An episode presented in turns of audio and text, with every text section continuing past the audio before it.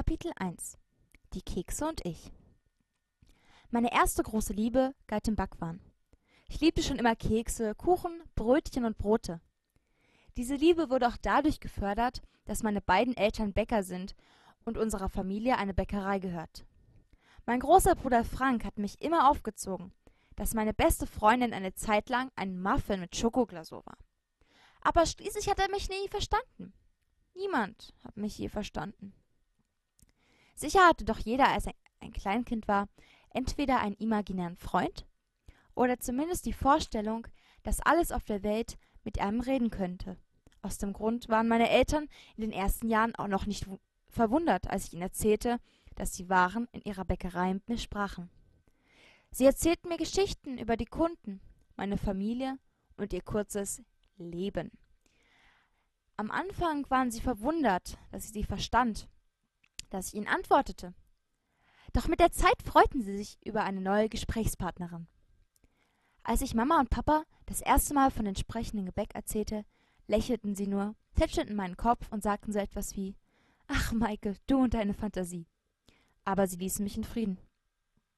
An meinem elften Geburtstag saßen wir am Morgen alle zusammen am Frühst Frühstückstisch. Vor uns eine monströse Torte. Dicke Schichten von Sahne und Erdbeeren schmückten das zweistöckige Gebäck, und erwartungsvoll blickten wir den Kuchen an. Der sieht toll aus, Schatz, sagte mein Vater und lächelte meine Mutter liebevoll an. Diese wurde rot und kicherte zurück. Aber schmecken wird er doch viel besser, Liebling, so toll wie du bäckst. Meine Eltern waren noch immer so verliebt wie am ersten Tag. Wachs ist ja widerlich, wirkte mein Bruder angewidert.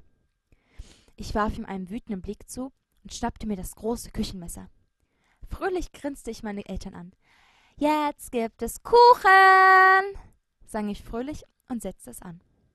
Doch just in dem Moment, dem das Messer die Torte berührte, hörte ich ein lautes Schreien.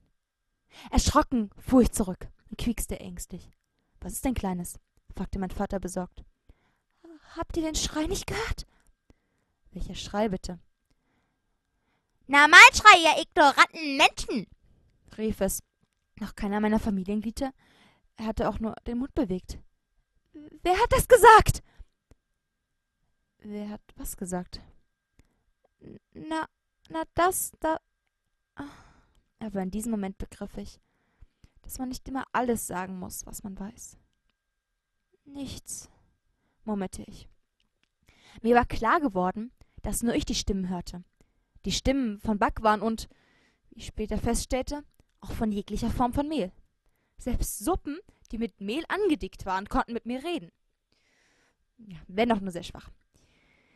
Doch jedes Mal, wenn ich in ein Stück Kuchen biss, mir einen Keks in den Mund steckte oder von einem Brötchen etwas abbiss, hörte ich die klagenden Stimmen und jedes Mal wurde mir so schlecht, dass meine Eltern annahmen, ich hätte eine Glutenunverträglichkeit, was mir die perfekte Entschuldigung gab, nie mehr Mehlprodukte zu essen.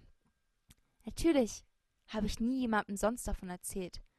Doch die Kekse sprechen immer noch mit mir. Und um ehrlich zu sein, sie bringen mehr Klatsch zusammen als jede Bildzeitung.